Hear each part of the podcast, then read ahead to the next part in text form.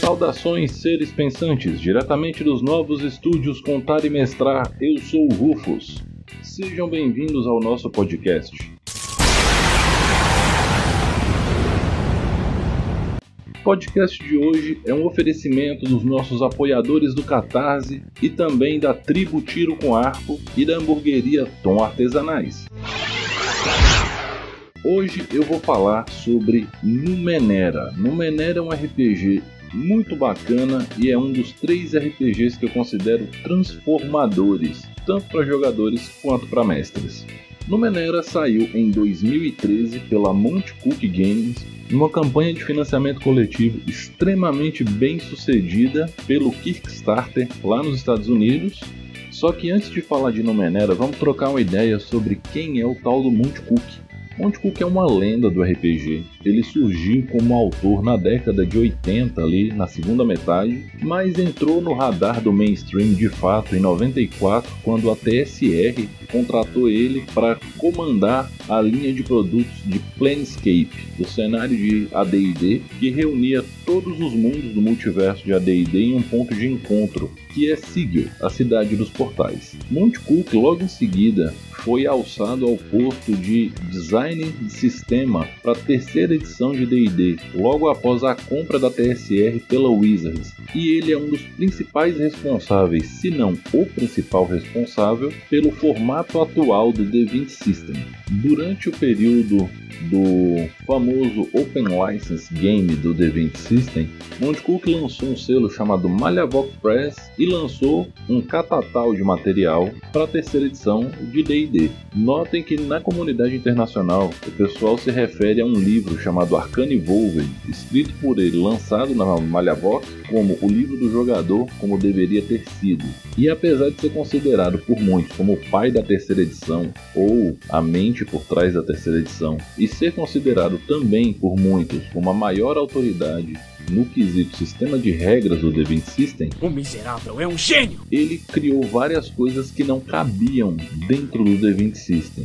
E a gente não está falando de uma pessoa aleatória, né? Eu acabei de dar as credenciais do maluco aí. Então ele começou a produzir, produzir, produzir, só que ele discorda sistematicamente do sistema de build de sistema de regras. Parece meio confuso isso que eu falei, mas é o seguinte: ele chama o método de criação de sistema da Wizards de Torre de Marfim, ou método da Torre de Marfim, onde os designers simplesmente criam opções para os jogadores sem se preocupar se aquilo tem ou não utilidade real para os personagens e para a história que vai ser construída com aquelas opções de personagem. E isso é refletido dentro do sistema pela maior ou menor escolha de opções de classe, de talentos, classes de prestígio na época da terceira edição e por aí vai.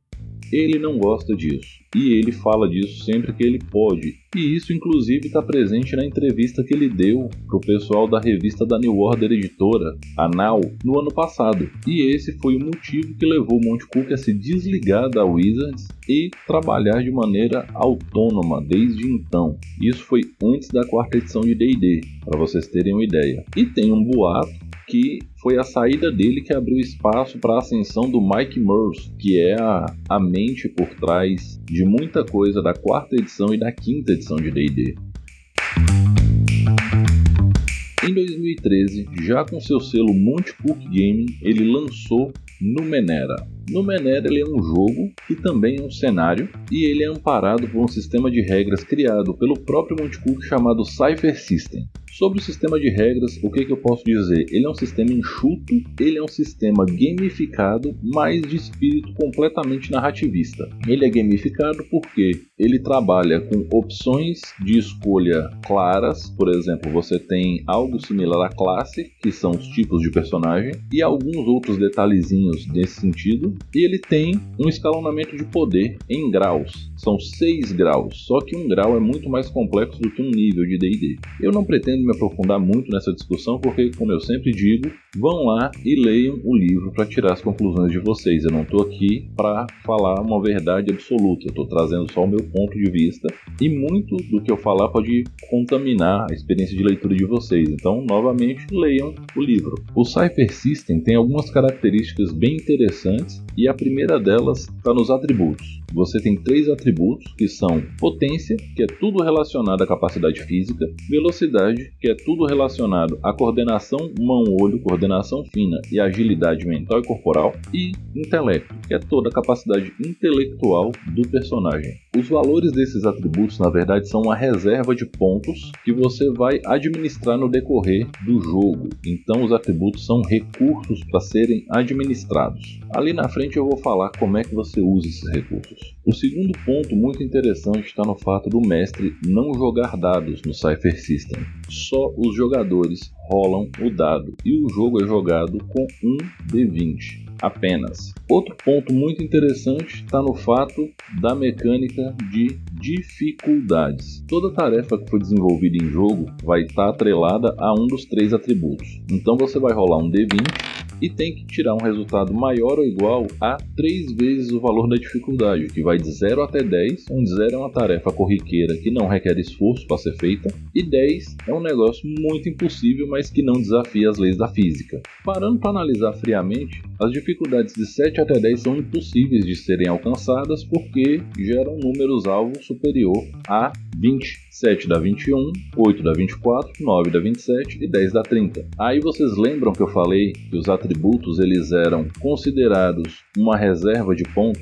Pois é, sempre que você está fazendo uma tarefa de um atributo qualquer, você pode gastar 3 pontos da reserva desse atributo e aplicar um nível de esforço. Quando você aplica um nível de esforço, você reduz em 1 o grau de dificuldade. Esforço é um subatributo, ele começa em 1 para todo mundo e ele vai evoluindo no decorrer do jogo, e cada um dos atributos tem um outro subatributo chamado de margem. Margem é um valor que você vai reduzir do custo de esforço daquele atributo. Então, se você tem margem 1 em potência, quando você for aplicar o primeiro esforço numa tarefa de potência, você reduz em 1. Então de 3 vai para 2 pontos. Logo, se você chegar em margem 3, você pode aplicar um nível de esforço de maneira gratuita. Existem tarefas que concedem a possibilidade de você utilizar esforço adicional, só que a margem só se aplica ao primeiro esforço. E mais detalhes sobre isso está logo no início do livro, não é uma regra complexa e ela é bem interessante porque literalmente fica a cargo do jogador querer ou não cumprir certa tarefa ou ter a chance de cumpri-la. Existem os chamados facilitadores, que são fatores que vão baixar a dificuldade de uma tarefa. Entre os facilitadores a gente tem perícias, equipamentos de boa qualidade, ajuda de outros personagens e habilidades dos personagens em si. A criação de personagem no Numenera e no Cypher System como um todo, ela é feita através de escolhas que são três escolhas, na verdade, que são o tipo de personagem, que é algo equivalente à classe, só que de maneira muito mais genérica e abrangente. Em Numenera, os tipos de personagens são o Glaive, que é um combatente, armado ou não, armadurado ou não, o Jack, que é um faz-tudo, extremamente versátil, e o Nano, que é um mentalista. O Nano pode ser considerado algo entre um mago e um psionico exótico. Vamos ficar aí. Na sequência, você vai escolher um dos descritores que o jogo te oferece, que vai complementar essa escolha de personagem que você fez, né, do seu tipo de personagem. Por exemplo, robusto ou astuto e algumas outras coisas que tem lá, são as 12 opções. E por último tem o foco, que é aquilo que torna você único. É uma lista bem grande de características que vão dar várias coisas bem diferenciadas para seu personagem, que vai desde habilidade de assassinar, ser influenciado pela lua, manipular fogo, gelo, campo eletromagnético e várias outras coisas desse sentido. Tem até uma opção que você é meio fantasma. Não existe nenhuma opção impossível de combinação, basta você ser criativo o suficiente. E como se isso fosse pouco, aí o jogo ainda te apresenta três opções raciais além do humano, que você pode colocar no lugar do foco, que é aquela segunda escolha que você faz. Você pode trocar o seu foco por um descritor racial, como Varilen, que são alienígenas que se mudaram para o nono mundo e fizeram de lá seu lar. Eles são reptilianos, altões, magrelos e meio vermelhos. Você tem os Latmores, que são criaturas simbióticas entre um Bursk, que é uma espécie de Yeti, e um fungo inteligente, e eles se fundem e formam o Latmor. Inclusive a proposta desse personagem é muito interessante, porque ele tem três personalidades: a personalidade Bursk, a personalidade do fungo e a personalidade que resulta da simbiose. A ideia é criar um Latmor e dar para dois jogadores controlarem, de modo que um toma as ações quando o Bursk estiver no controle, o outro toma as ações quando o fungo estiver no controle e as ações do Lashmore só podem ser tomadas em comum acordo, caso essa personalidade esteja no controle. Isso é muito interessante, e se você tem na sua mesa um casal ou irmãos e etc., é um desafio incrível para essas pessoas fazer o controle desse personagem. A terceira opção racial é o mutante, que são pessoas que sofreram mutações extremas causadas pela Numenera em si. Opa, Rufus, Numenera não é o nome do jogo? Como é que a Numenera causa mutações? Bom, vamos entrar no cenário desse jogo. O cenário chama-se Nono Mundo e se passa na Terra, só que é uma Terra muito no futuro. Ela é tão no futuro, mas tão no futuro que é impossível contar a distância em anos ou eras entre o século XXI e o Nono Mundo. E também não se tem nem certeza que ele é o Nono Mundo de fato. Os seus habitantes, os Nono Mundianos, optaram por chamá-lo assim por acreditarem que antes deles oito outras civilizações viveram seu apogeu e sua queda aqui na Terra. Peculiaridades do planeta em si. O Sol se expandiu, né? isso não é do planeta, mas faz parte do sistema onde a gente está inserido. O Sol expandiu, não existe mais Mercúrio no sistema solar, e o dia agora tem 28 horas, e por algum motivo aleatório, o ano tem 312 dias. As pessoas vivem numa sociedade semi-medieval, é mais ou menos esse o grau de desenvolvimento intelectual, só que eles têm acesso às chamadas ruínas das civilizações anteriores, ou ossos, ou cadáveres, cada pessoa chama de um jeito, que são artefatos de extremo poder e tecnologia avançada. E quando eu digo avançada, eu estou falando até de inteligência artificial, nanotecnologia e um monte de outras coisas. Então, por exemplo, não existe o termo plástico no nono mundo, mas eles chamam o material que seria o poliuretano vulcanizado de sintético. Existem modalidades de vidro que são tão duras quanto aço, e é apenas vidro, e eles encontram novas funções para essas coisas que ficaram. Esse cenário ele é incrivelmente profundo e interessante e ele tem vários fatores que misturam a tecnologia extremamente avançada com o conceito de magia, porque quase tudo que é aspas mágico no cenário é resultado de alguma tecnologia ridiculamente avançada de uma das civilizações anteriores. E o nome disso no geral é Numenera. Por isso que o cenário tem esse nome. Tanto é que não existem itens mágicos, existem itens da Numenera, que são classificados em quatro tipos. São as bugigangas, que são objetos meramente decorativos, com efeitos bonitinhos. A K, uma caixa de música holográfica ou algo desse sentido. Você tem as cifras, que se dividem em dois tipos, que são cifras anoéticas e cifras com outro nome que eu esqueci qual é, mas foda-se. Cifras anoéticas seriam tipo poções, comprimidos, comida e etc. E as outras cifras são objetos de uso único com poder aleatório. Às vezes, alguns personagens conseguem descobrir o que a cifra vai fazer, mas é difícil que isso aconteça. Normalmente você ativa para ver qual é que é. E pode ser desde uma caixa de serpentina fazendo um barulho de buzina no melhor estilo comédia pastelão desnecessária, até um dispositivo de teleporte, e qualquer coisa entre esses dois também. Existem os artefatos, que são itens da Numenera permanentes de uso contínuo, e existem as descobertas, que são grandes complexos ou itens que são relevantes o suficiente para modificar a vida de uma comunidade inteira. Por exemplo, uma colheitadeira eletrônica que funciona sozinha e colhe o milho, descasca ele e ainda separa a palha da espiga do grão pode ser considerada um artefato, mas também uma descoberta, porque ela gera uma melhoria para a comunidade que a detiver. O cenário tem todos os clichês da fantasia medieval clássica, de conspirações a invasões humanoides,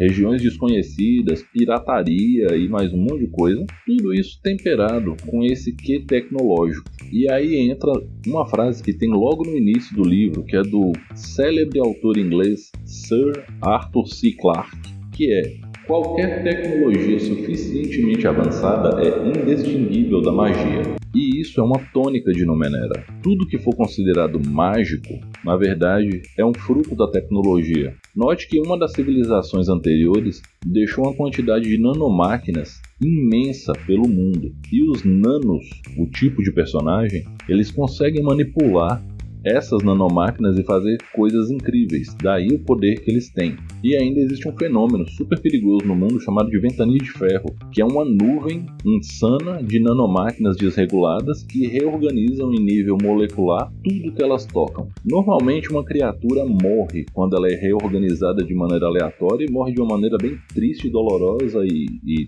dolorosa de novo. Mas quando ela sobrevive, normalmente ela se torna um mutante. Apesar de ser um jogo de fantasia medieval, Numenera não é sobre matar monstro, acumular XP, subir de nível, repita o processo. Na verdade, Numenera está longe disso. O sistema de experiência do jogo, ele sequer contempla vitórias em combate. Numenera é sobre descoberta é sobre tornar o mundo melhor, sobre compreender o seu lugar no mundo e compreender como o mundo se encontra nesse momento. É bem cabeçudo quando você para para pensar por esse lado. No Menera beira a ser filosófico. E quando você tira o vínculo dessa parte estritamente combativa, você se depara com um universo lúdico e uma pegada narrativista tão visceral que você Bom, você eu não sei, eu fiquei maravilhado. A verdade é essa. Porque o jogo incentiva os jogadores a todo tempo a explorar, experimentar e descobrir. E de novo, e de novo, e de novo. Numenera tem a proposta de apresentar aos jogadores o estranho e o mais estranho e o ainda mais estranho a todo momento. A ambientação ela é ampla o suficiente para trazer tanto a pegada da fantasia de exploração de aventura, quanto uma pegada mais caída para capa espada, uma coisa mais cinzenta, mais noir, e até mesmo dark fantasy Lovecraftiano. Tudo isso cabe no Menera e funciona estupidamente bem no cenário. E quando eu digo estupidamente bem, é estupidamente bem mesmo. Eu falei das peculiaridades do cenário e do sistema e esqueci de falar de uma coisa muito legal chamada intromissão do mestre. A intromissão do mestre ela ocorre durante a aventura no meio de uma tarefa muito fácil, de preferência de dificuldade zero, e o mestre resolve adicionar um pouco de dificuldade ou emoção àquele momento. O jogador que está tomando a ação, ele pode ou não aceitar a intromissão do mestre, mas isso tem um critério.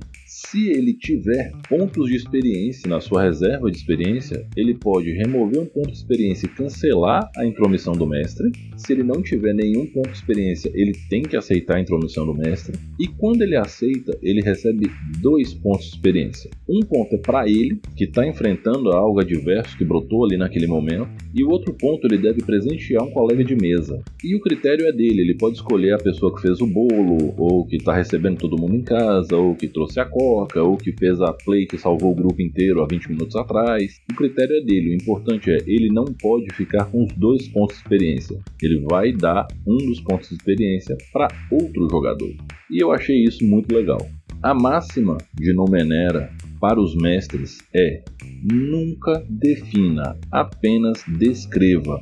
Já que o jogo é sobre descobrir e entender um mundo cheio de coisas incríveis e desconhecidas e aparentemente sem sentido, não tem muito fundamento o mestre chegar e cravar as coisas, principalmente quando ele está falando desses objetos descobertos ou dentro das estruturas da Nomenera. Então, só descreva, sempre descreva e deixe os jogadores tirarem as conclusões deles. Isso é muito importante.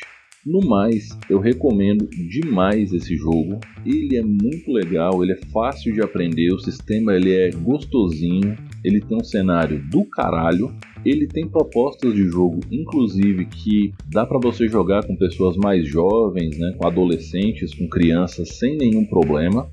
O Numenera vai sair em segunda edição agora lá na gringa. O Monte Cook está preparando a segunda edição do Numenera. Em breve a New Order deve se pronunciar sobre a segunda edição de Numenera no Brasil, provavelmente através de um financiamento coletivo.